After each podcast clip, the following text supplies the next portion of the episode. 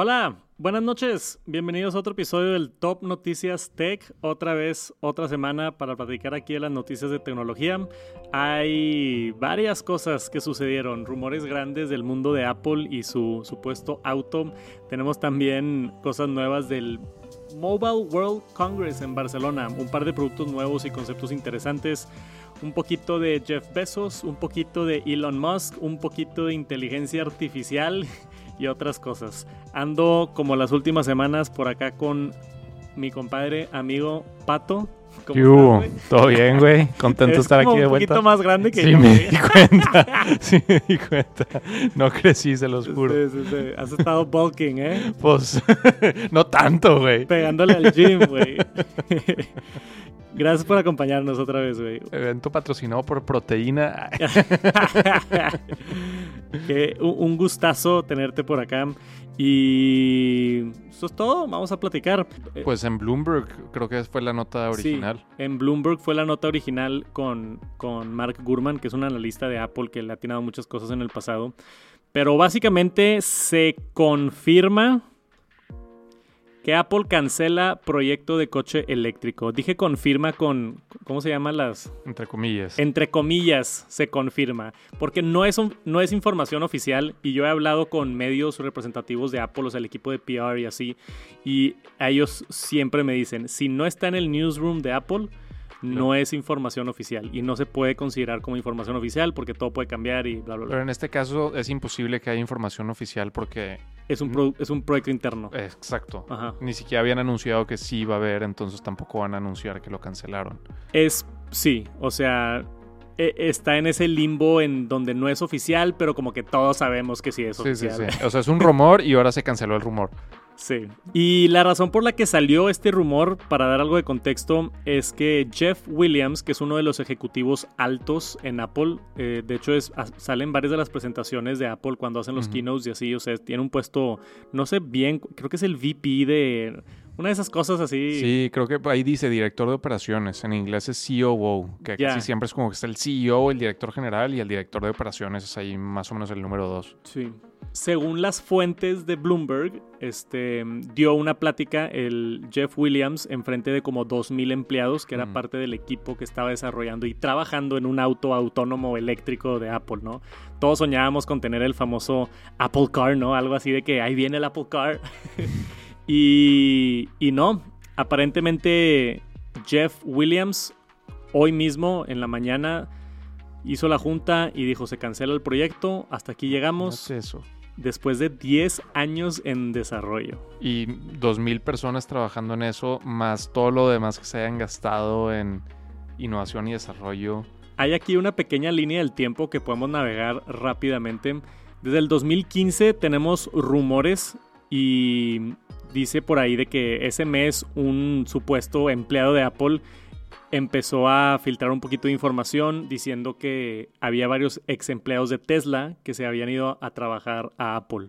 Como que empezaron los rumores de que está haciendo Apple agarrando este, puros ingenieros de autos y de sistemas autónomos y empezó a dar la, la, bolita con todos los rumores. Y durante pues, los últimos 10 años, todos estos son renders, claro que no son fotos reales, pero durante los siguientes 10 años, rumor tras rumor tras rumor, que si iba a tener volante, que si no, se toparon estos autos que estaban en Palo Alto manejando, que eran autos supuestamente de Apple mm. para probar la, todo el sistema autónomo.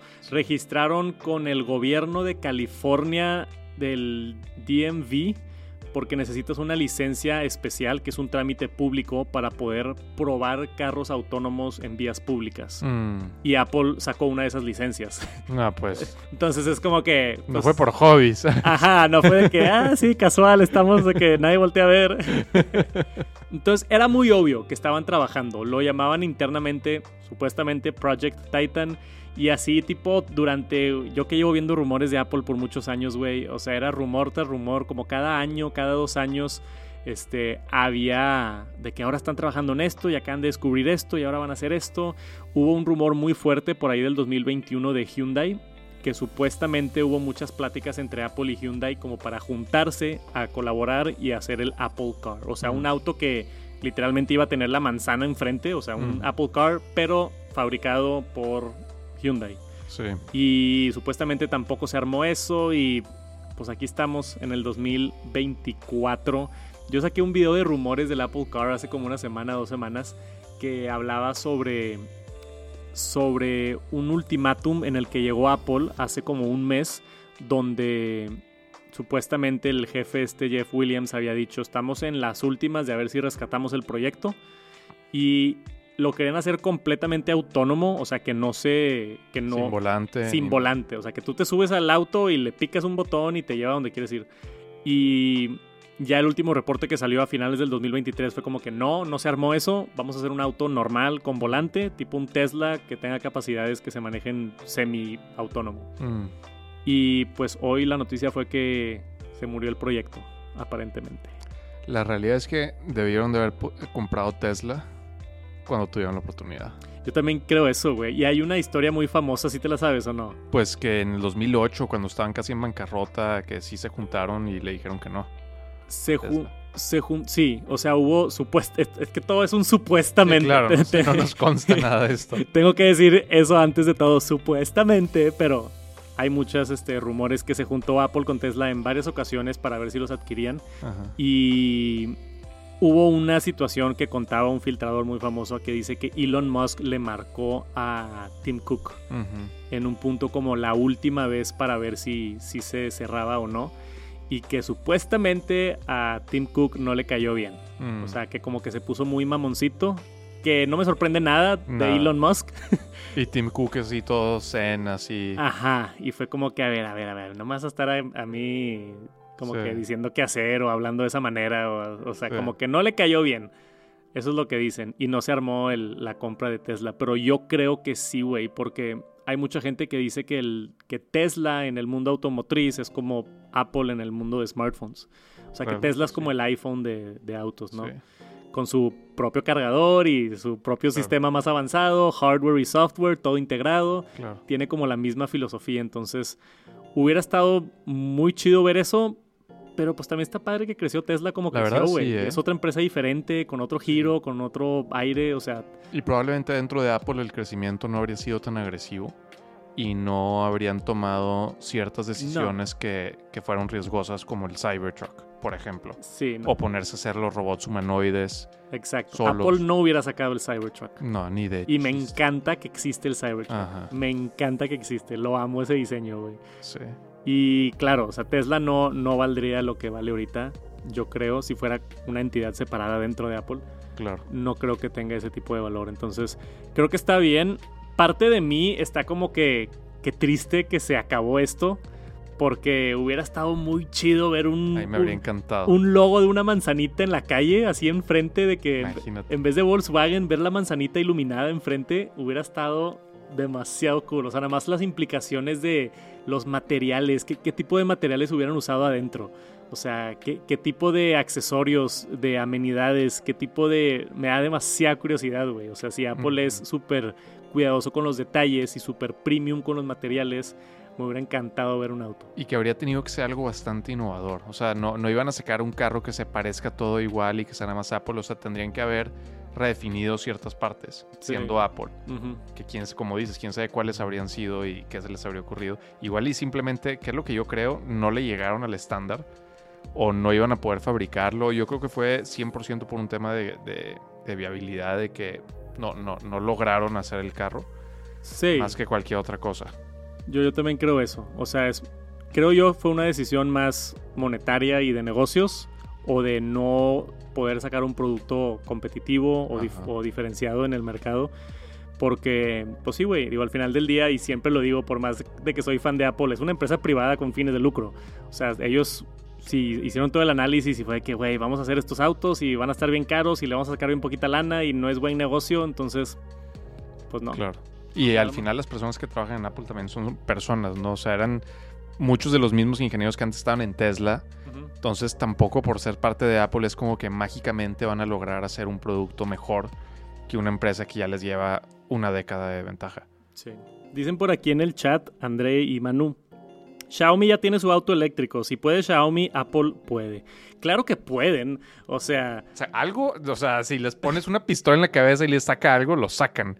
Apple puede hacer lo que quiera. Tiene todos los recursos del mundo para hacerlo. Pueden empezar a vender refrigeradores si quieren. Pueden empezar a vender este lo que quieras. O sea, microondas, impresoras.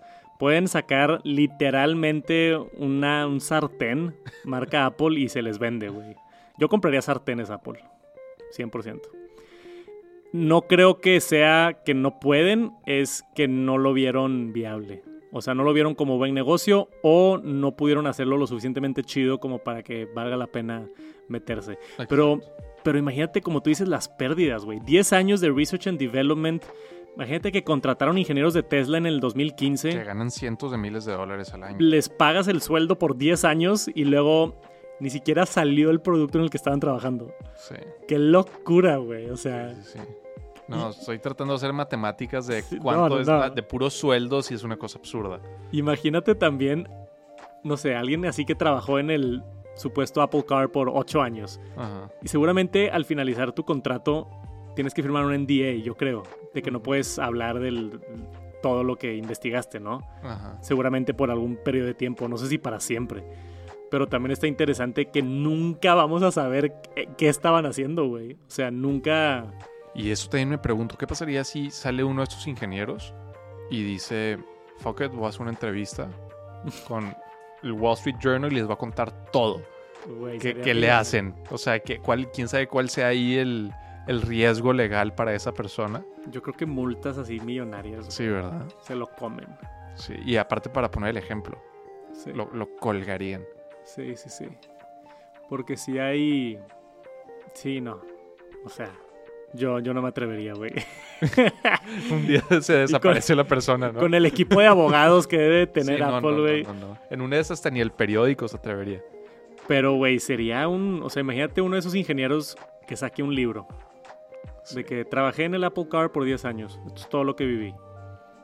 Güey, ese libro vendería... Muchísimo. Hotcakes, literal. Este, cancelado el Apple Car, triste realidad. Sobre, supuestamente en el reporte de Bloomberg dicen que los empleados, que eran alrededor de 2.000 personas, que la mayoría los están trasladando a una rama seminueva de inteligencia artificial y que sí hay varios, este, o sí va a haber supuestamente varios despidos. Entonces, digo, que te despide Apple, creo que es de que lo mejor que te puede pasar en cosas de paquetes de... Te han de dar... Imagínate que llevas 10 años trabajando en algo y luego te despiden. Sí. Ha de ser un paquete bastante bueno. Sí, no, no me quería tan mal que... que y luego te vas a Tesla. El, finiquito. y te va, con todos los secretos. Exacto. Pero que la mayoría de la gente se fue a inteligencia artificial. Y dado eso, tenemos otra notición por acá. Apple GPT. Tim Cook por segunda vez, y es bien raro que Apple haga esto, güey, pero por segunda vez Tim Cook dio como un, pequeño preview de lo que se viene este año de Apple con inteligencia artificial generativa en lo que fue su, su junta de estados de resultados. ¿Cómo se llama el...? ¿Por qué se puso negro? Se puso negro por el dark mode, creo. Pero bueno, ¿Te gusta Dark Mode o lo cambiamos? a... Bien, güey, sí. Eh, lo dejamos en Dark Mode entonces. En la reunión de accionistas de que fue el día de hoy también, Tim Cook dice que va a abrir nuevos caminos en inteligencia artificial generativa y que van a desbloquear oportunidades transformadoras para nuestros usuarios. Está traducido así medio extraño, pero es, es lo que lo que aseguró Tim Cook cuando le preguntaron sobre este tema. Obviamente no da nada de detalles y, lo mantiene bastante ambiguo, pero ya para que esté diciendo públicamente de ahí viene algo especial, es que este WWDC, donde normalmente Apple anuncia sus nuevos sistemas operativos, hay mucho hype y especulación de que van a sacar algo chido. Pues ya tienen que, ¿no? O sea, no, se puede quedar Siri como está comparado con ChatGPT. Es, o sea, se siente como si fueran 10 años de diferencia. Entonces, o sea, sí o sí tienen que sacar algo. Mi pregunta es si va a llegar a ser del mismo nivel de ChatGPT o de Gemini y estos, o si todavía van a lograr sacar algo que ya está más adelantado que estos modelos. Yo creo que en ciertas áreas, porque ese tipo de, de lenguaje que utiliza de nuevos caminos y nuevas oportunidades, como que creo que igual y sí traen un, un pequeño as debajo de la manga de algo que no hemos visto. Tipo algo así de que, no sé, algo completamente nuevo. Sí. Pero Apple siendo Apple, yo no creo que esto sea un chat GPT así de que abierto. O sea, seguramente va a estar muy integrado en sus productos y sus servicios y es para beneficiar a sus usuarios. No es como que van a sacar un chat GPT para todos. Claro. O sea, yo creo que va a estar integrado nativamente en el iPhone, ya sea con Siri o le cambian el nombre a Siri o hacen algo más. Para mí lo más inteligente sería incorporarlo con Siri. Nada más sacar de que, oye, Siri 2.0, ahora realmente es útil. Sí, ya te dice más que el clima. Siri Reloaded. y yo creo que eso sería lo más inteligente. Pero no sabes, güey. Ya, ves cómo Google de repente saca Google Bard y luego lo cambiaron a Google Gemini y trae un desmadre ya. Súper desmadre. Este, no sé qué están haciendo. Y también Microsoft sacó Copilot. Ajá. Como que les están nombrando de otra manera. No los están nombrando como como un chat así nada más. Como el asistente que ya existe, es a lo que voy. O sea, el, ah, Google Assistant es el equivalente a Siri en iPhone. Y el, nuevo se llama Google Gemini, no se llama Google Assistant. Sí. Algo, ¿sabes? Entonces, a mí me tiene más sentido que nada más se echen así el, el cambio a Siri y seguramente yo me esperaría así como Samsung funciones de inteligencia generativa en edición de fotos. Yo veo eso como que muy algo muy práctico y fácil. Yo lo he disfrutado bastante en el, en el Galaxy S24 Ultra, donde le picas algo y te quita una persona del fondo. Está demasiado útil. Entonces yo esperaría algo de fotos, algo obviamente de chat con, con Siri de, oye, recomiéndame cómo contestar este correo y que te lo llene, ¿no? Automáticamente, ese tipo de cosas. Digo que estaría increíble que logren como expandir la ventana de contexto de su inteligencia artificial para que pueda como que imagínate que lee todos sus iMessages y lee también tu email y que se vuelva ya realmente un asistente virtual, pero con todo tu contexto de todo, ¿verdad? Entonces sí, de que empiece el día y, oye Siri, cuéntame cómo pinta el día. Y te empieza a decir, mira, tienes tal reunión, también te escribió tal persona que quieres contestarle. Pero real como un humano. Real como un humano y que integren todas esas fuentes de información y en un periodo de tiempo muy largo. Es decir, esta es la misma persona que te había escrito hace dos meses y que nunca le contestaste. Algo así, así de profundo. Tienes un email de Juan que no le has contestado en hace tres días. Este, ¿Te interesa contestarle? Ya redacté algo si es que te gusta tu estilo. Exacto, sí, sí, sí. Algo así tipo... Algo así. Que no necesariamente se necesita más inteligencia, pero necesitas integrarlo con más fuentes de datos y tener más contexto. Eso estaría increíble, güey. Sí. Y eso es la ventaja que tiene Apple. O sea, yo puedo bajar la aplicación de Microsoft Copilot en mi iPhone. Sí. Pero no va a tener los accesos a mi información y y ni los confiaría con accesos a mi información. Y como que Apple, pues, eh, pues ya, güey. Ya, ya, tienes todo como quiera. Sí, güey, ya, ya le me arrodillé a Tim Cook, güey, pues ya que mínimo que usen toda la información para algo útil. Exacto, que sirva además de anuncios. Uno, uno de los rumores era, ahorita que hablabas de un asistente así más robusto, o sea, el llegar a tener un sistema casi omnipresente. Exacto. O sea, que, los, que esté en tu iPhone y lo tienes un HomePod en tu casa, tienes un iPad, tienes el Apple TV, tienes una Mac y que esté en todos lados y que tenga contexto de todos lados a nivel global. Eh, y que del Apple Watch también. Imagínate que luego empieza a tomar datos de salud y eso también lo puede combinar de una manera muy interesante. Eso estaría increíble. O sea, imagínate que estás en FaceTime con cierta persona y tu pulso sube y entonces dice el Siri, oye, parece que esta persona no te cae muy bien o, o, sea, empezar a conectar. Te recomendamos una meditación. Eh, exacto, sí, oye, ya tienes una reunión con esta persona y sé que no te cae bien, entonces... Pues es que es una limitante muy grande ahorita. O sea, si yo le digo a Siri en mi Apple Watch algo y luego agarro mi iPhone, no entiende el contexto de lo que está hablando con Siri en mi Apple Watch. O si le digo algo a Siri en mi Mac y luego llego a mi casa y le pregunto a Siri en el HomePod, no tiene idea de nuestra conversación pasada. Claro. Que eso es algo que siento que estaría muy cool para, para dar un paso más hacia adelante. O sea, el, realmente Jarvis, o sea, como Iron Man que entra a su casa y es de que. Es la misma persona. Ajá, es la misma persona que, que es, es, como tener un asistente humano al lado de ti, como una asistente ejecutivo, secretaria o lo que lo quieras llamar, que nomás te esté recordando las cosas y tus eventos y qué está pasando y cómo está el clima y lo que quieras, pero que se sienta omnipresente y que no tengas que tú como que decirle algo, ¿no? Nomás entrar a tu casa y de que que ni tengas que decirle, güey, que nada más entres a tu casa y que te diga de que, oye, el refrigerador ya no está jalando bien, échale un ojo. Claro, sí, sí, sí. O sea, que, que no sé, güey, nos gusta soñar, a ver con qué nos sorprende. Ojalá, ojalá. A ver con qué nos sorprende Apple. Aquí en el chat, ¿qué fue? No, que está en una posición muy difícil Apple, siento, güey. O sea, ya las nuevas tecnologías no, no, no lleva una ventaja tan fuerte o está atrás incluso. Entonces, piensa en los productos las tecnologías más innovadoras que han salido en los últimos cinco años. Yo diría carros eléctricos y autónomos, pues ya ni siquiera está en el juego. Inteligencia artificial, pues ahorita no va ni en primero, ni en segundo, ni en tercero. y, robots humanoides. robots humanoides no tienen nada. y realidad aumentada y todo eso, pues sí, o sea, yo creo que tiene la mejor tecnología. Pero no, tampoco es que. No es el iPhone versus BlackBerry. Sí.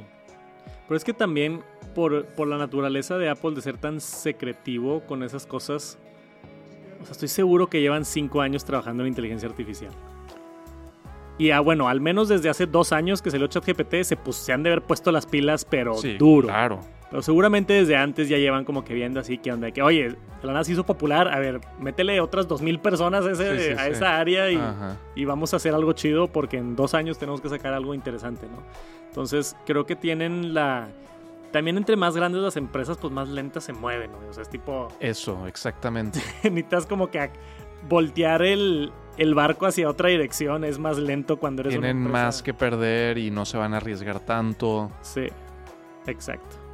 Pero a mí me emociona mucho, güey. O sea, de lo que he visto de ChatGPT, de lo de Rabbit R1, de lo que he visto de hasta lo del Humane Pin y ese tipo de cosas. O sea, como que estamos en, en. ¿Cómo se dice esa palabra? Se me fue la, la como el inicio. No, la, la, cusp, la cúspide. Cúspide, sí, sí, sí. Cúspide es una palabra. Sí, creo que sí. ¡Uh! como el pico, ¿no? Sí, estamos en la cúspide.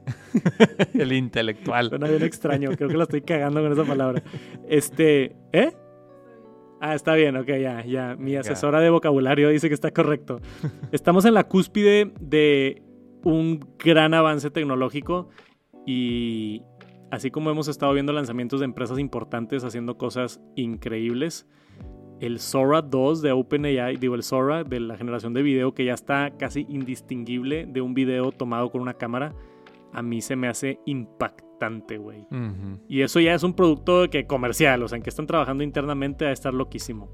Y ya ver a Apple entrar en esto, yo creo que va a estar muy divertido.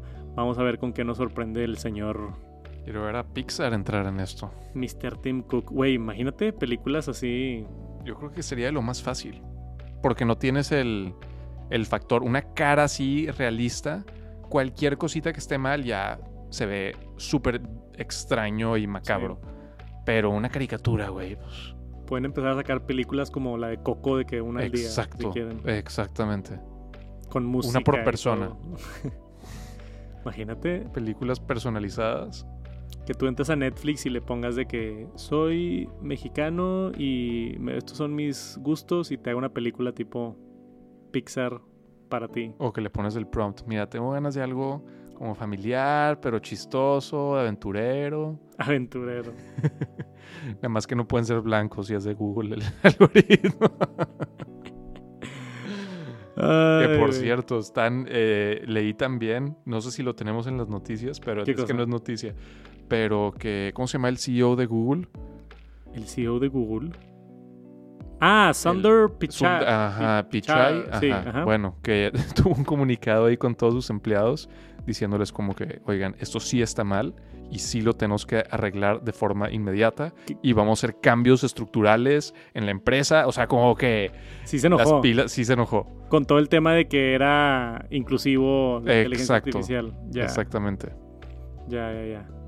Qué loco, güey. Es que sí, estuvo bien extraño esa noticia de Muy la semana pasada. Em, tenemos por acá unos comentarios interesantes en el chat. Dice Hugo, yo por problemas de vista utilizo lector de accesibilidad y se engancha es artificial. Apple necesita actualizarse ya en IA. Completamente de acuerdo, Hugo. Seguro ya han estado trabajando en IA desde hace años para integrarlo con mayores reglas de seguridad. Sí, también Apple es un poquito más meticuloso en asegurarse que todo esté bien hecho, que todos los datos estén privados, que esté pulido, que funcione bien. O sea, no, no van a sacar algo así. No tienen el lujo de sacar algo así más chilero porque literalmente no pueden y no va con su, con su marca. Ahora, esta semana fue el Mobile World Congress. Esto es un evento que se hace una vez al año. Es parecido a CES. Normalmente yo voy a CES en Las Vegas, donde anuncian mucha tecnología nueva. El Mobile World Congress es en Barcelona todos los años. Y lo que hacen por allá es, es un evento más enfocado en tecnología móvil, pero también hay muchos lanzamientos y cosas interesantes sucediendo por allá. Entonces hay un par de cositas que, de las que quería platicar, que si no las has visto, las vas a ver. Venga.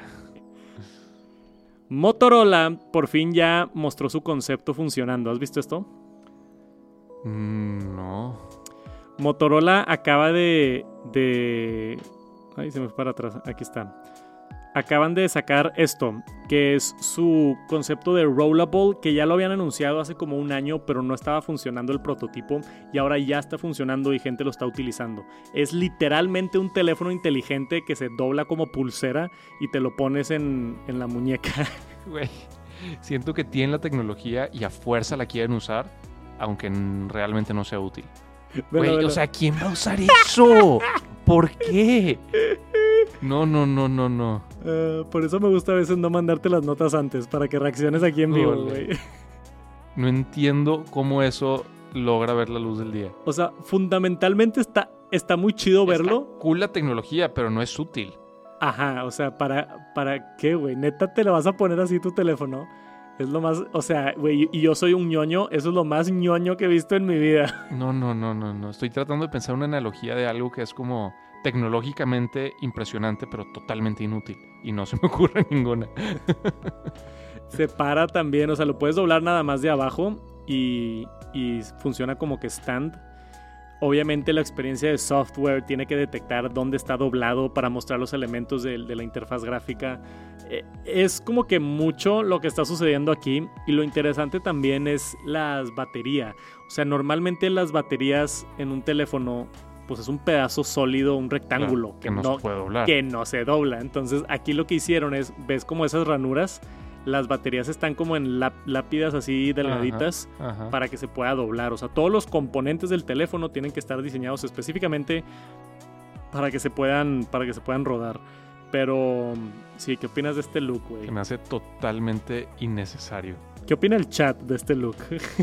Exacto. Yo cuando lo vi, digo, te digo, lo vi hace creo que el año pasado en un concepto, no, todavía no estaba funcionando, pero esto, no sé, güey, o sea, si lo hacen más delgadito, la mitad de la pantalla, te la paso un tipo smartwatch, pudiera estar interesante, o una fitness band o algo así como... Pero, ay, güey, perdón. Pero a mí se me hace rarísimo esto, güey, rarísimo. ¿Qué anda diciendo el chat? Motorola ya no sabe ni qué inventar. Dice Hugo. Otro año ocupamos ver a Tex Santos en el Mobile World Congress en Barcelona. Mira, me han invitado, creo que una vez al, al, al Mobile World Congress, pero no he ido porque no me interesa tanto. O sea, sí me gustaría ir eventualmente algún año, pero por lo general las marcas que llevan medios mexicanos es tipo Xiaomi, Honor y creo que... No me acuerdo cuál otra. Mm. Que de repente sacan cosas muy chidas, pero... No sé, no me emociona tanto. Sí. Entonces... No, y es hasta Barcelona también. O sea, está pesadito el viaje. Sí, es un viaje, sí, grandote y, y me queda más cerquita Las Vegas. Sí, ese está bien divertido. Sí. Luego te llevo. Pero bueno, eso fue el concepto de Motorola. Otro teléfono un poquito más serio que se anunció fue el nuevo teléfono de Xiaomi. Xiaomi es una de las marcas este, más grandes que están, haciendo cosas muy chidas y tienen por acá. ¿Ve la cámara en ese teléfono, güey? Parece Sony. Otro gran teléfono inteligente centrado en la fotografía, el Xiaomi 14 Ultra. Este, se acaba de lanzar por allá en China y presenta una gama de especificaciones fotográficas impresionantes. Tomaron el, camino de enfocarse mucho en la cámara. hay mucha gente que le importa mucho la cámara en su teléfono inteligente y decidieron como atacar ese mercado, pero... De lleno. Ajá, de lleno, con todo lo que puedan, ¿no? Si les interesan las especificaciones, por acá están 12 GB de RAM, 256 de almacenamiento este, para el modelo de entrada. Tiene por ahí un lente de una pulgada de Sony que te va a dar una muy buena calidad. No lo he probado, esto se acaba de anunciar, pero ve aquí con el kit de fotografía, que era lo que quería mostrar. O sea, venden también un kit de fotografía que, digo, básicamente es como un dock para el teléfono pero te da, ya parece cámara, o sea, y te da un botón de cámara y te agrega funciones y cosas. Entonces, si te gusta la fotografía, este teléfono está interesantísimo. Creo que es buena estrategia. Como que no, no es, difícil que una empresa le gane a Samsung o a, Apple en hacer así el mejor celular completo, pero si te enfocas en una sola cosa, sí puede ser el mejor celular en tomar fotos. Ya. Y le ganas de perdido a las otras marcas en ese segmento en específico.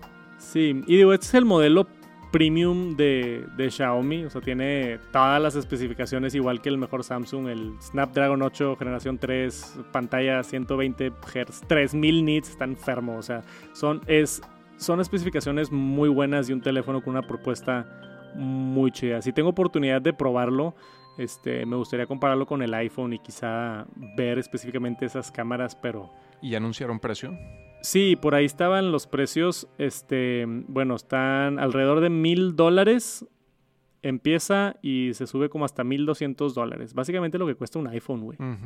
O sea, ya están ahí a la talla. Este, disponibles en Europa, pero de manera pero no de manera oficial en Estados Unidos. O sea, como que está todavía el lanzamiento más internacional Veremos ya si aterriza por acá en México. Pero está interesante lo que anda haciendo Xiaomi también. Y en el Mobile World Congress, en este mismo evento, eh, vi a varios colegas míos que están por allá. Estaban probando el Humane AI Pin. ¿En serio? Como que tenían un booth y hay varias gente que lo está haciendo demos y probándolo. Yo creo que como para crear un poquito de hype se les fue pues la lumbre ahí.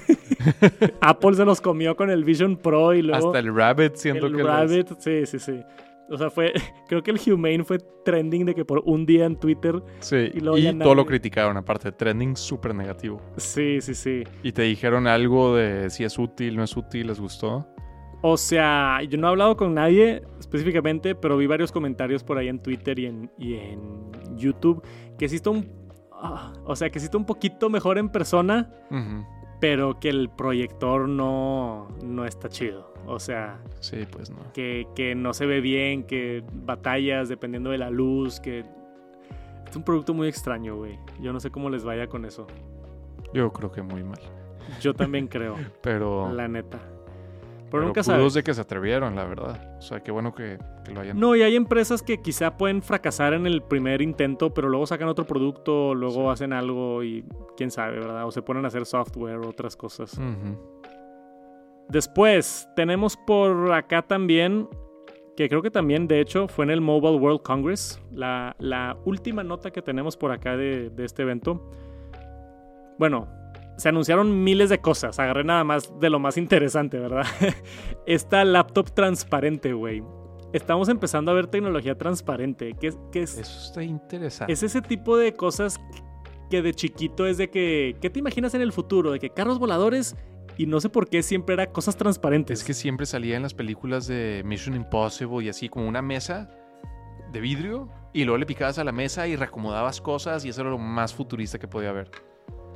Como que por alguna razón, sí, creo que es por medios y por películas, pero cosas que son vidrios, este, ventanas, pantallas tipo flotando, esas cosas como que llaman mucho la atención. Sí. Al menos a mí, creo que a mucha gente. Yo vi en CES la primera pantalla transparente de Samsung. Ajá. Que de hecho se hizo medio viral el video ese que subía a Instagram. Y otras empresas ya han hecho pantallas transparentes. LG lo hizo creo que hace dos años o, un año, no recuerdo bien. Pero la de LG es OLED. Lo que hizo Samsung es que es la pantalla, la primera pantalla transparente que es micro LED. Mm. ¿Te acuerdas que te platiqué de micro LED? Que es lo que está en el Apple Vision Pro, que es carísimo ahorita esa tecnología. Eso, micro LED, por ser cada píxel individual, lo transparente se ve muy bien. Mm. O sea, en la de LG se veía como medio grisecito como una ventana un poquito más opaca o como con filtro. La que yo vi de Samsung, güey, se veía como si estás viendo a través de un pedazo de vidrio así de que puro y nada más los píxeles de, de cómo la pantalla se llenaba. Se veía increíble. En persona se veía impresionante. Pero eso, eso es un concepto que no vamos a ver por muchos años. Esto ya es lo que anunció Lenovo, lo que están llamando la Transparent Laptop. Es la ThinkBook, ThinkBook Transparent Display, que se anunció por allá en Barcelona, en el Mobile World Congress. Y 17.3 pulgadas y aquí hay un videito para entender un poquito mejor lo que está sucediendo. ¿Ves que nada más ves esa foto, güey? Sí, sí se ve, parece render 100%. O sea, si te vas al 2015 y le dices a alguien, imagínate una laptop en el futuro, es, es eso. Sí, sí, sí. Ve, vamos a ver el video. Para los que están escuchando el podcast, les platico. Pone la mano por allá atrás, está completamente transparente y se ve bastante claro. O sea, no se ve opaco como te estoy platicando. El teclado es virtual, o sea, es una pantalla touchscreen abajo, no hay teclado físico y la pantalla o lo que se proyecta encima del, de la pantalla que tienes arriba, porque son dos pantallas. Está medio confuso si no estás viendo el video. Bastante. Y aunque lo estés viendo también.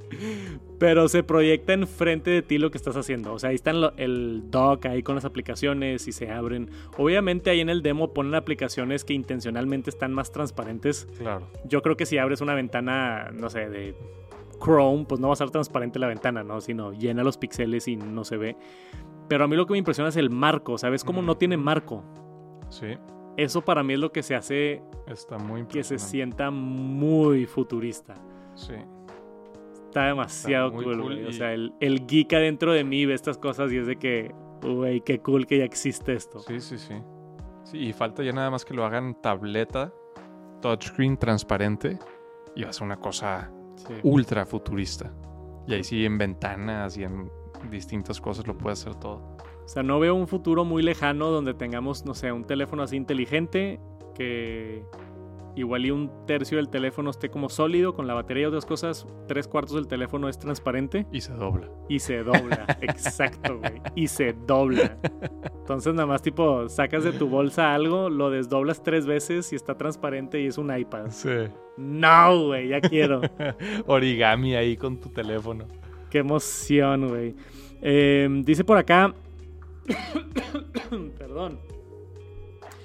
Este, sketching it on the lower half of the laptop, que está diciendo que parte de la tirada es hacer esto hacia artistas, por alguna razón. Y no sé, estoy intentando buscar el precio, porque sé que lo anunciaron, pero creo que todavía no está a la venta, ¿no? ¿Verdad, Chris? Sí.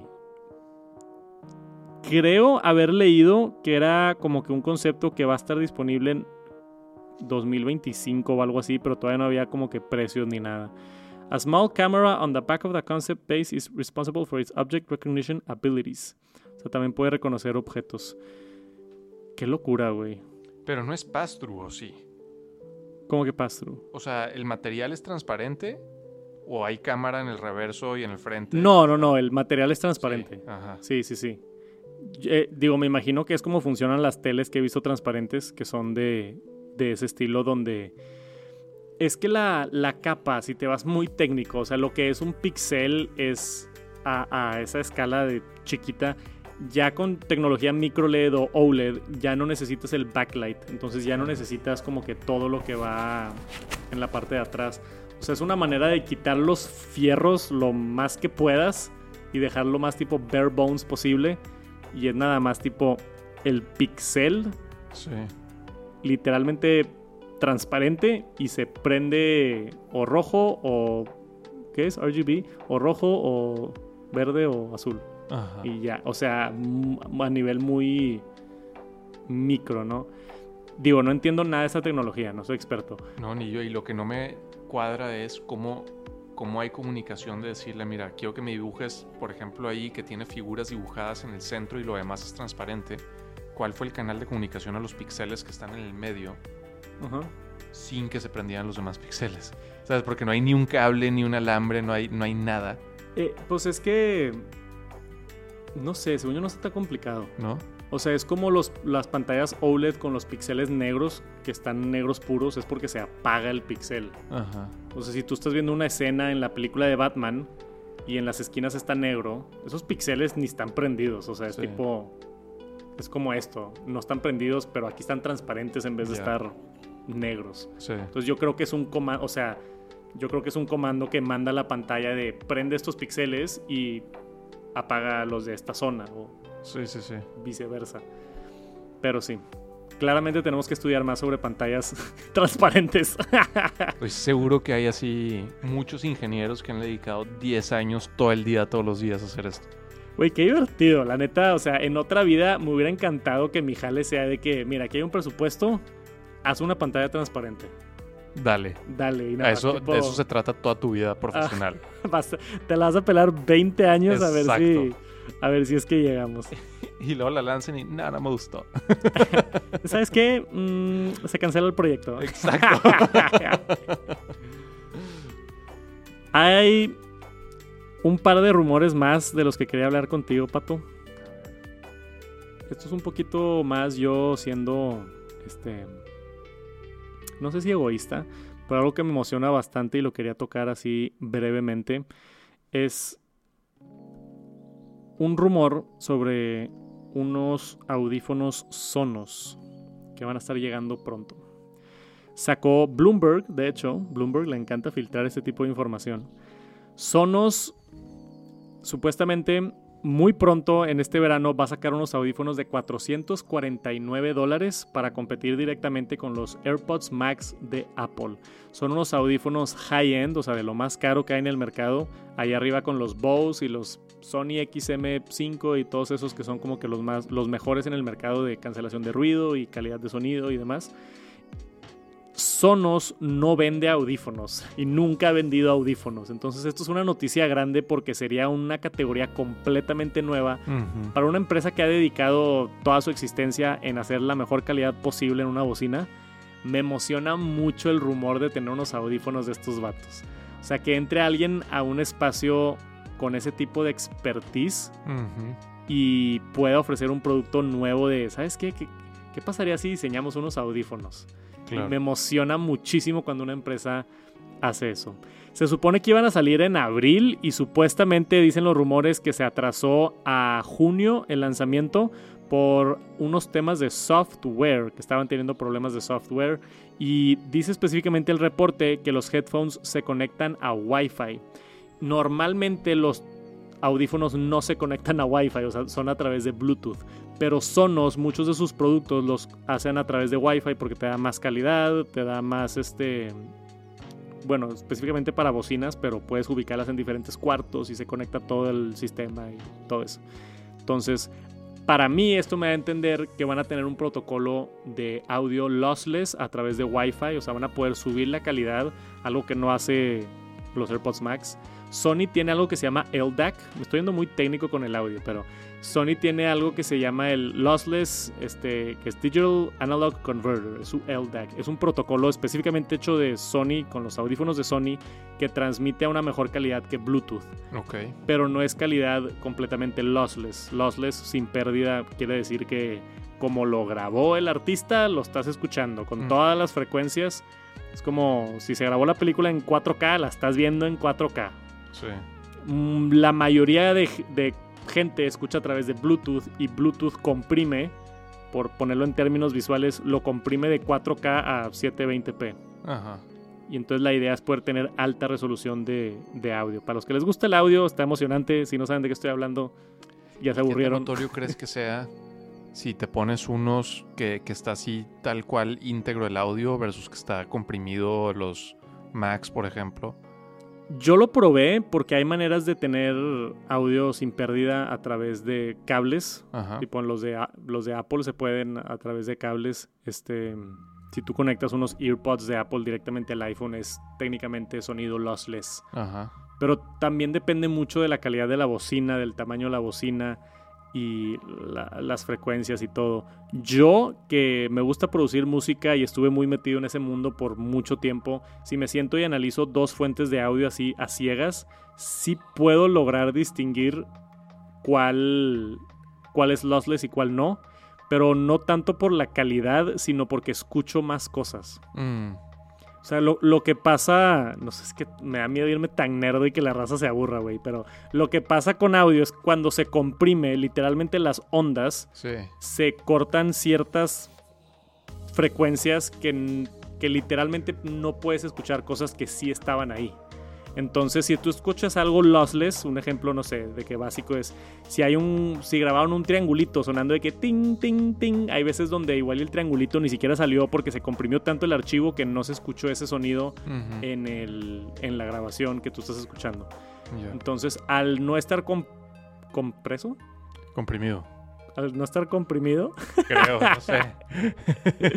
al no estar comprimido, de repente, y digo, no es así tan obvio como que de la nada se escucha un piano, pero, Sí. pero como, es bien difícil de explicar, güey, como, la, sí, sí. como la esencia, se siente como más espacio, se siente tipo... Se, sien- se- se escucha más cool, güey. Sí.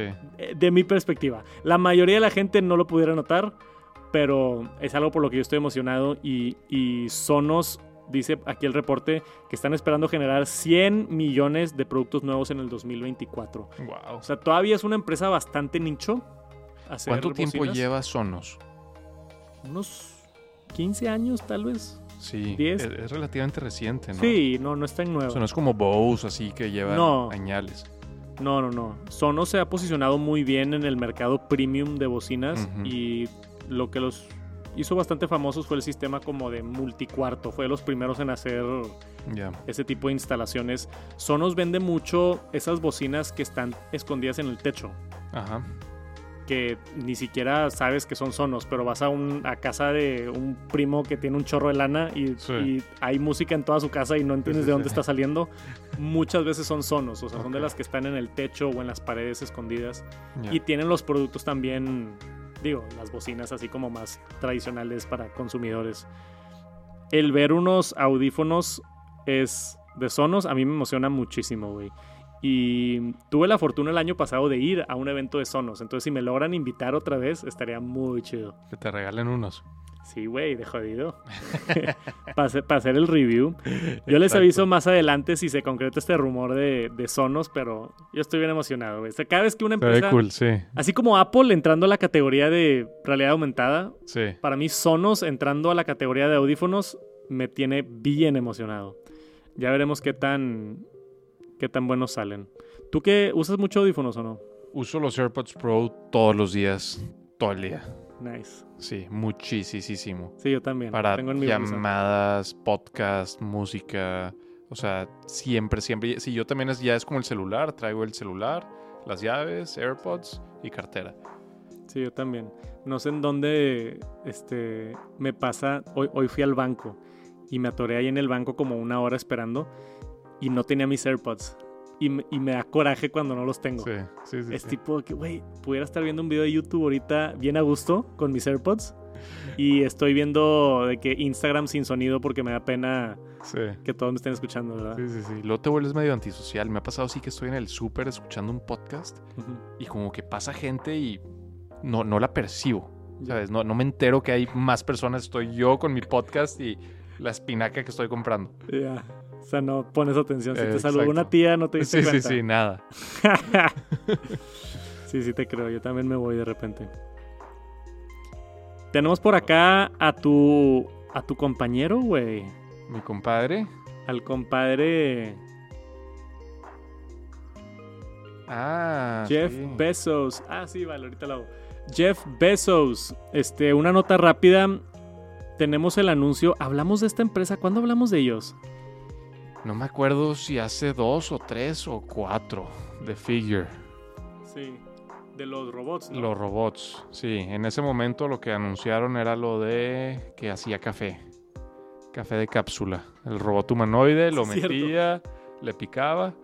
Y luego Elon Musk inmediatamente después puso un video de su robot doblando ropa, pero ni siquiera de manera autónoma. Por si se perdieron el TNT hace como tres semanas, hablamos de esta empresa que se llama Figure Robot. Es una startup nueva, una empresa nueva que está desarrollando robots humanoides. O sea, literalmente un robot en tu casa ayudándote a cocinar y a doblar ropa y ese tipo de actividades. Y este es el Figure 01, el robot que están desarrollando ha recibido muchísima inversión de muchas empresas importantes y la nota el día de hoy que está validando aún más esta empresa como para hacer el, vamos a llamarlo, el Apple de robots humanoides es la inversión de Jeff Bezos y Nvidia. Se unen a OpenAI para financiar una startup de robots. O sea, imagínate que tus inversionistas es OpenAI con ChatGPT, Nvidia, que ahora vale trillones de dólares porque se dedica a hacer chips de inteligencia artificial.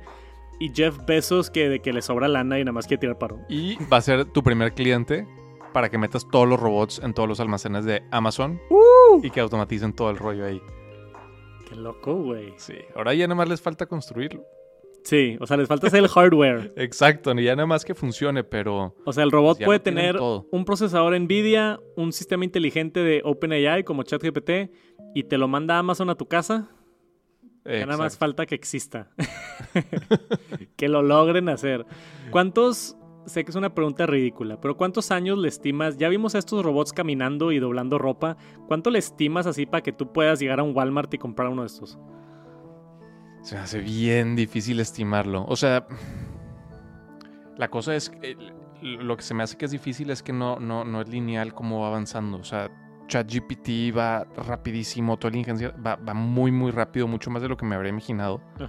Entonces, como que si fuera un desarrollo así lineal y todo va a una velocidad constante, te diría 15 años.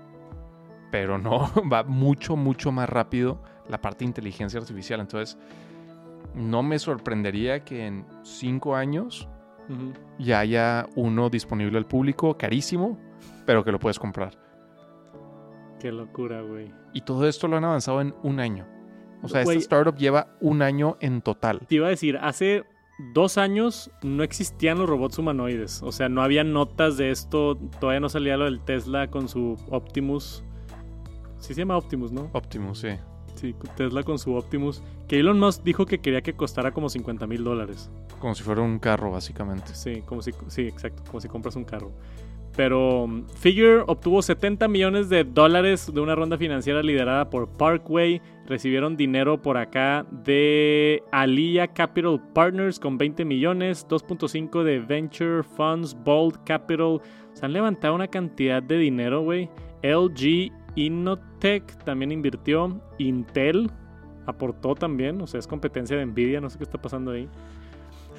¿Y cuánto les dieron aquí tu compa Jeff Bezos? Mira, ahí dice, creo que en total. 675 millones de dólares en una nueva ronda para la financiación eh, de esta empresa. Figure. Y con una evaluación ahorita de 2 mil millones de dólares. O sea, vale 2 billion y no tiene ni un producto.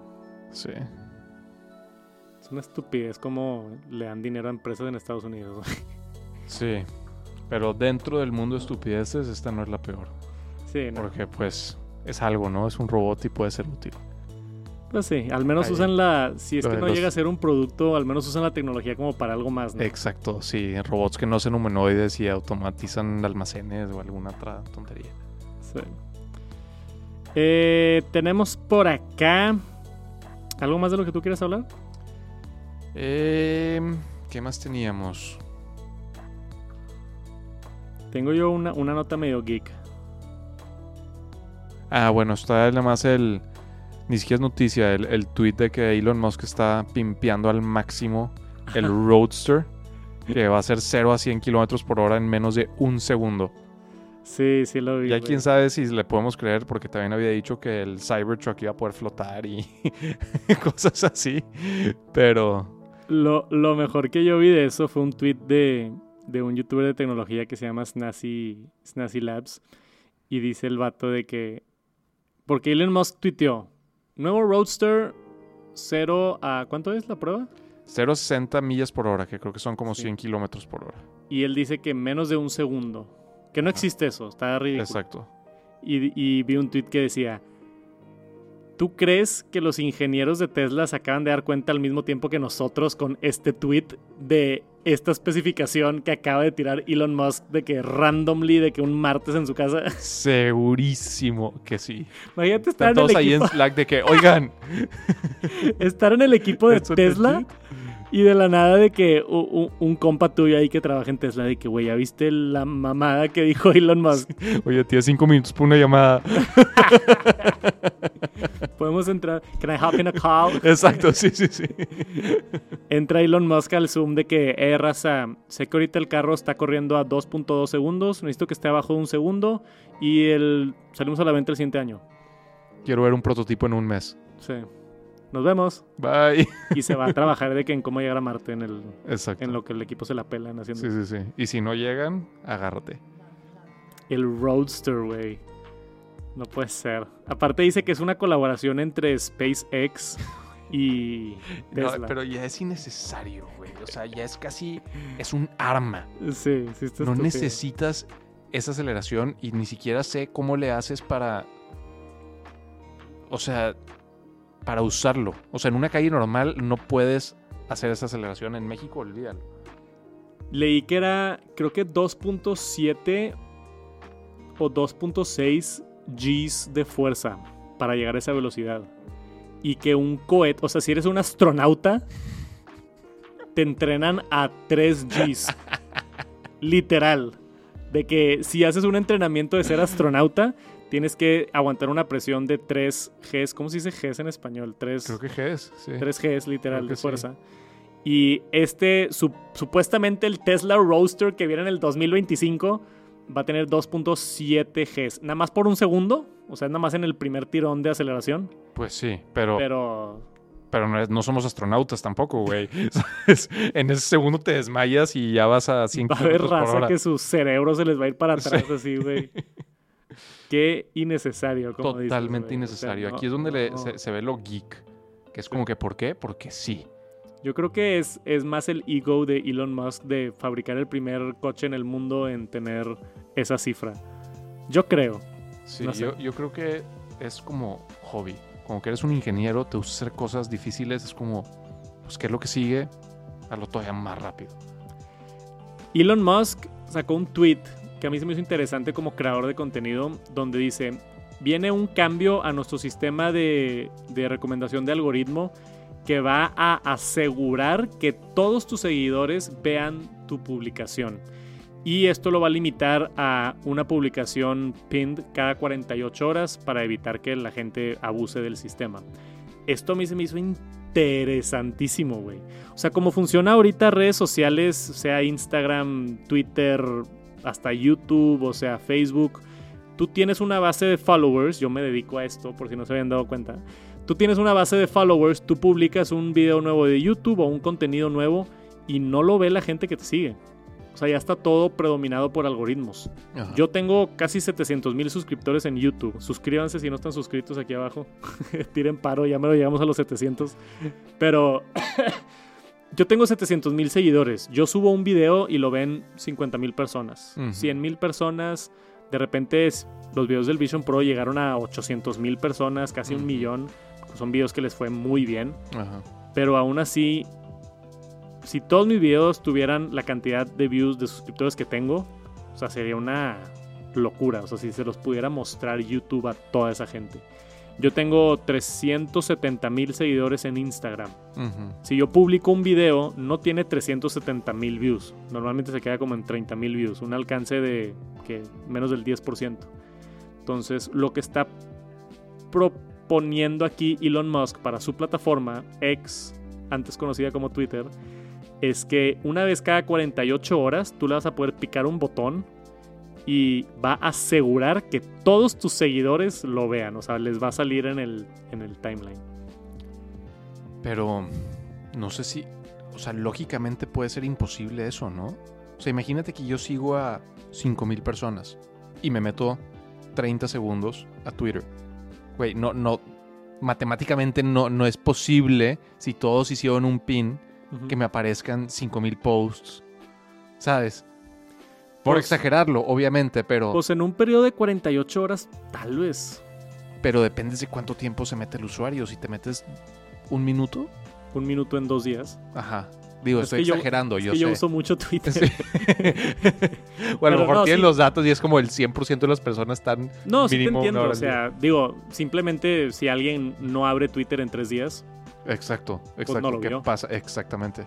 y porque es un hecho que todos los creadores de contenido le van a poner. Eh, van a pinear mínimo una cosa nueva cada 48 ah, horas. claro. Es un hecho. Vale, ¿estás poniendo atención?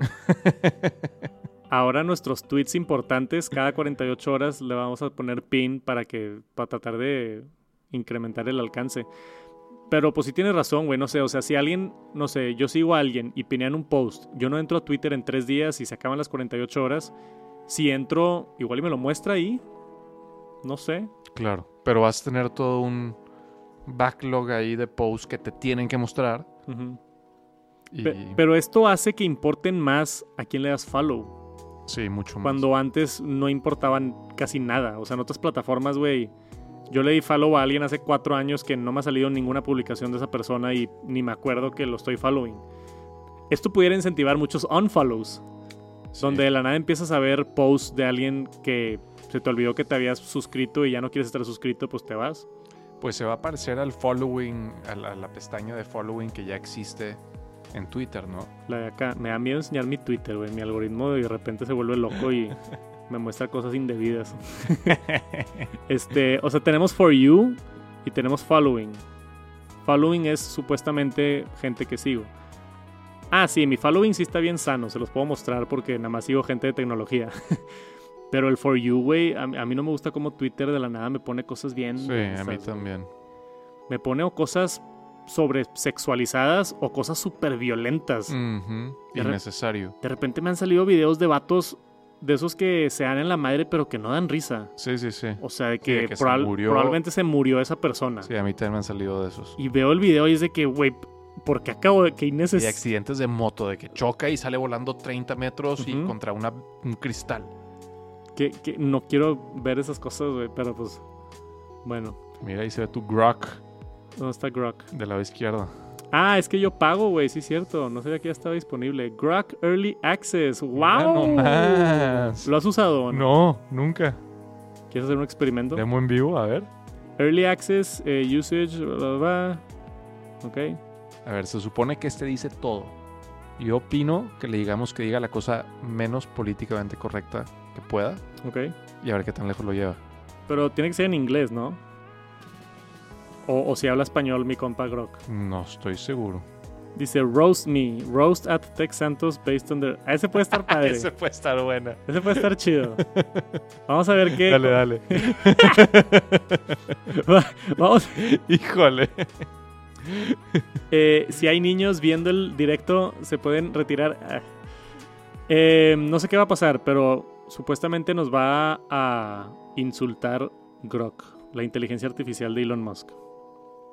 Roast Tech Santos based on their posts and please try again. Híjole. Ah. ah, ahí está. Ahí está. Searching for roast based on their posts and be vulgar. Well, well, well, look who we have here. The one and only Tech Santos, the self proclaimed tech guru who can't even pronounce his own name without tripping over his tongue. A la madre.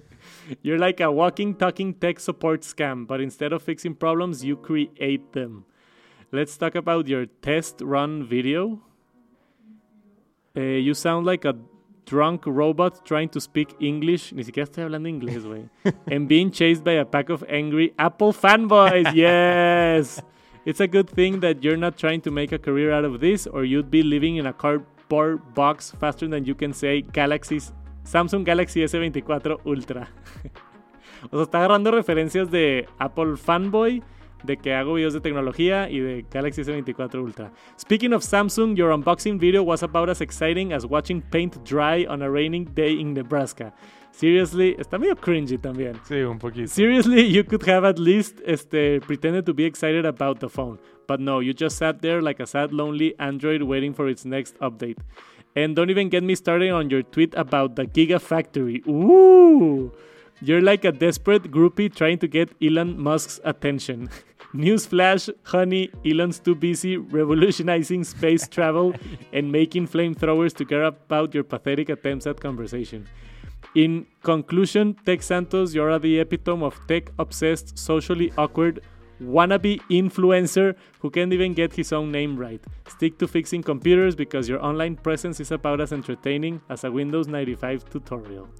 Wow, güey. Wow. Sí está cool. Está bueno. Está muy chido. Están para las referencias y que sí checa el historial de ciertos tweets. Y acá, aquí abajo pone estos tweets. Ya. Creo que son los tweets a los que se está refiriendo. Yo creo que sí. Aquí hablé. Ah, güey. Es que nada más, nada más agarró los tweets en donde escribo en inglés. Ah, tiene sentido. Por eso está tan específico. Desde el 2020 ahí. Porque todos mis tweets son en español, pero de, muy de repente hago tweets en inglés cuando le estoy contestando a alguien. Aquí le contesté a un youtuber de Estados Unidos. Ajá. Y le puse algo de Apple. Y acá, este, tráfico en páginas de internet. Bueno, sí está medio en español, pero seguramente agarró acá Sí, exacto. esto.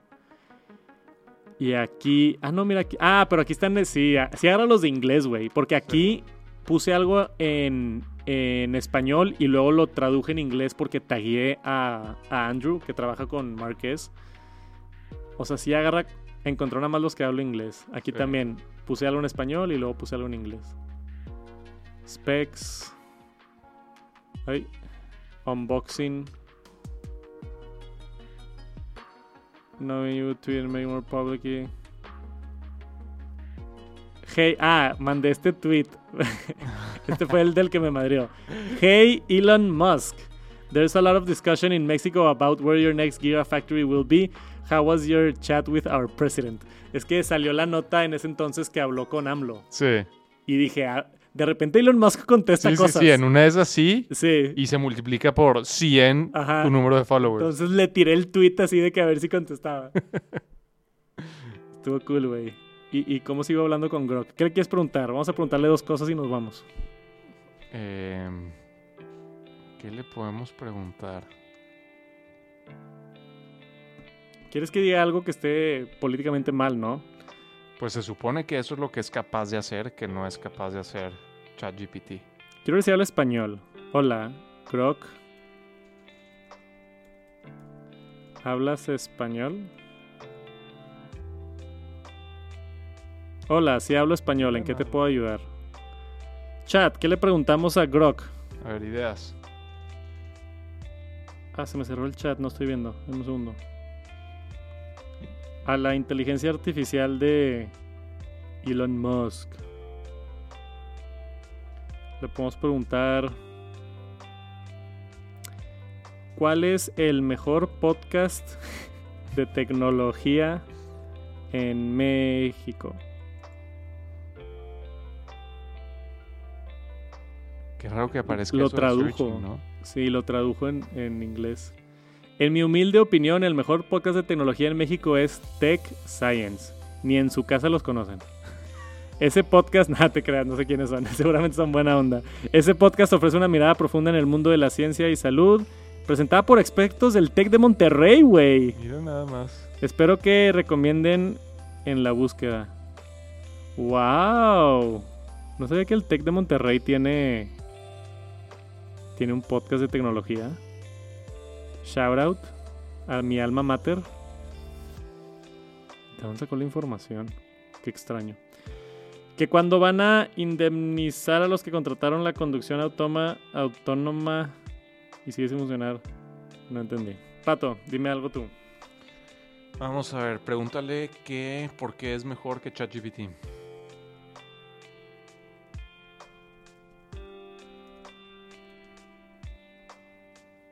¿Por qué eres mejor que ChatGPT?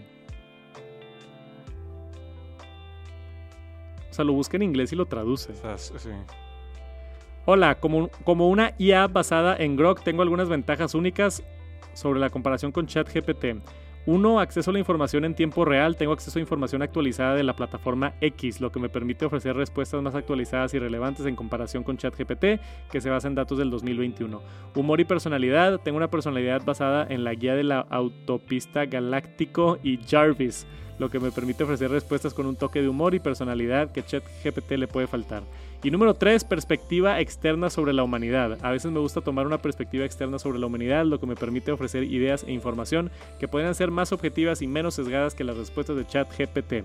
Sin embargo, debes tener en cuenta que al igual que cualquier IA, no soy perfecta y a veces puedo cometer errores. En general, creo que soy una opción mejor para aquellos que buscan respuestas actualizadas, divertidas y únicas. Pues habla muy parecido a ChatGPT, la verdad. Me tengo que poner a como explorarlo más. A ver si sí está chido. No había visto que ya tenía acceso a, a, a Grok. Pero está. Está interesante. Eso de que te puede insultar está bien divertido. Ahora, última nota. ¿Estás listo? Listo. Quiero tocar rápidamente este tema porque ya saben todos aquí que soy un Apple fanboy. Y no sé si viste los rumores de una patente que registró Apple sobre un anillo inteligente. Por favor, que sí que lo lancen. Neta, te emociona. A mí sí me encantaría. ¿Cómo, güey? No esperaba esta respuesta de ti. A mí sí me gustaría. Es que yo he tenido ganas de comprarme el. El Aura. El Aura ese. Ajá. Pero no me gusta que me cobren suscripción. O sea, como que a mí el concepto de comprarte un hardware caro y luego estar pagando todos los meses y si no pagas un mes no te sirve el aparato, no me gusta nada. Y siento que Apple no lo haría de esa forma. Sería como cualquier otro dispositivo. Güey, la única razón por la que cambié mis cámaras Ring en mi, en mi casa a unas cámaras HomeKit de Apple es porque ya no quería pagar la suscripción de Ring. Es que es horrible. Güey, ¿quién quiere pagar 20 dólares al mes? Todos los meses por toda tu vida. Güey, compré una cámara que me costó 80 dólares, lo que me hubiera costado 4 meses de Ring. Exacto. Y tiene HomeKit de Apple. Y Apple, cuando la das de alta en HomeKit, aparte de que está más seguro, te dan 10 días de recording gratis. Mm. Entonces, no tienes que pagar mensualidad, nada. Tienes que pagar, este, tienes que estar pagando iCloud. Ok. Entonces esa es la única limitante. Pero yo ya pago iCloud como quiera. Sí. Entonces para mí no me cuesta nada extra. Y el espacio que gasta el, lo que está grabando la cámara HomeKit no te lo quitan de tu iCloud. Es como... Ok, es adicional. Es adicional, sí. Está cool. Nada más por eso, porque a mí tampoco me gusta estar pagando suscripciones. Eh, Apple Ring Patent. Se se descubrió una patente del Apple Ring y salió un reporte también de un filtrador bastante conocido diciendo que Apple está en el desarrollo de un anillo. Pero menciona que, están internamente probando diferentes dispositivos. O sea, está en una etapa de rumores como lo que yo llamaría el... Ni siquiera saben si va a salir esta cosa todavía. O sea, nada más como que se escucharon rumores de que están trabajando en él. Hay un par de patentes. Y si es que llega a existir esto, yo creo que faltan mínimo 2, 3, 4 años. Sí. Pero está interesante nada más el saber que están trabajando en algo así. ¿Qué tanto le puedes poner a un anillo, güey? Pues yo creo que lo principal son cosas de salud. Lo padre siendo de que ese sí no te lo quitas nunca. Digo, yo sé que tú duermes con tu Apple Watch y todo, pero como que yo un reloj sí me lo quito. Es más, llevo a mi casa y me lo quito siempre. Y el anillo no, el anillo sí lo puedo tener todo el día. Y si me está rastreando algo, hasta podría dormir con él y bañarme con él y dejármelo permanentemente y no tendría problema. Y se me hace muy padre desde un punto de vista de, salud. O sea, que te esté monitoreando todo y el sueño y... Tu cardio, el sueño, el corazón. el ejercicio que hiciste, cómo eso te afectó. Eso me hace muy padre. Voy a cambiar mi anillo de compromiso por uno de estos, güey. Híjole. Creo que no se daría, lo aceptan. Creo que no se daría cuenta Viviana, güey. Creo. Espero no esté escuchando el podcast. Este, Apple Ring. Lo interesante también por acá es que Samsung anunció muy recientemente, yo fui al evento en San Francisco y al final hubo la mención del Galaxy Ring. O sea, Samsung está entrando en este mercado que no hay ninguna empresa de las grandes. O sea, está el Aura Ring y hay varias startups. Pero Samsung, Apple, Huawei, o sea, las, empresas grandes que hacen teléfonos, ninguna tiene anillo. está interesante ver esa posibilidad que en algún futuro veamos como que a, Apple entrar en este mercado de anillos inteligentes. Yo creo que sería, como tú dices, más que nada monitoreo de salud y que te esté dando recomendaciones. Sí. Y no sé si le puedan meter, güey, pero si logran. O sea, si logran meterle algo así como de que activar Siri y preguntarle algo, creo que pudiera ser algo bien crazy si es que les va bien con lo de inteligencia artificial también. O sea, no creo que ocupe mucho espacio el ponerle una mini bocina y un mini micrófono. Igual y con un micrófono ya no te animas tanto, ¿verdad? Te daría miedo. Sí, un poco. Un poco. Y bocina creo que está muy extraño estarle hablando aquí a tu mano. Yo si algo me imagino más algo táctil o, o algo por el estilo. Que puedas tipo, pues sí, tipo un action button que... Exacto, sí. Le picas y tomas una foto con el iPhone o algo así. Exacto. O bueno, pues es que no es tan útil porque iba a decir pausar música, pero hacerle así tampoco es que sea la gran cosa. No sé, güey, ¿qué más le puedes agregar a un anillo? Estaba pensando si se puede relacionar a como que el, hand tracking de los Vision Pro, pero pues para eso no necesitas tener nada puesto. No. O sea, que sirva como posicionamiento. Exacto.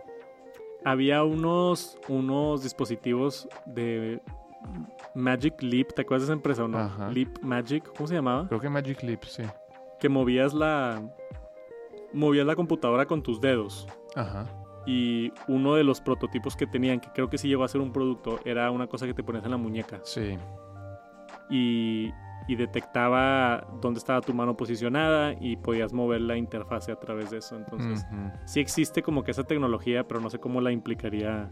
Hubo un video una vez de, de Mark Zuckerberg que estaba haciendo un demo de una tecnología que funcionaba, pero seguramente era carísima, pero que podías como manipular algo que tenías también como un brazalete y podrías manipular cosas, pero con movimientos mínimos, mínimos. O sea, detectaba si hacías tipo así, así, o así, o así. Y entonces podías estar manipulando cosas. Súper preciso. Súper preciso y con tu mano haciendo movimientos muy, muy pequeños. No sé si esto podría funcionar parecido.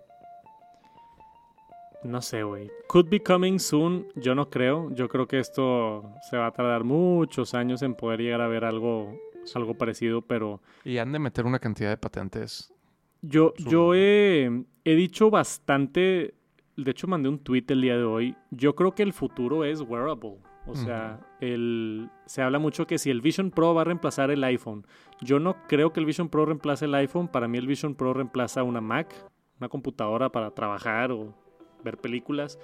Lo que va a reemplazar el cómputo espacial, como lo llama Apple, yo creo que es un wearable o unos lentes, o el Apple Watch, o un anillo, puede ser, o una pulsera, o, o sea, algo que ya no tengas que tener en tu bolsa y nada más está contigo ya puesto y tomando tus datos, como tú dices, siempre y listo.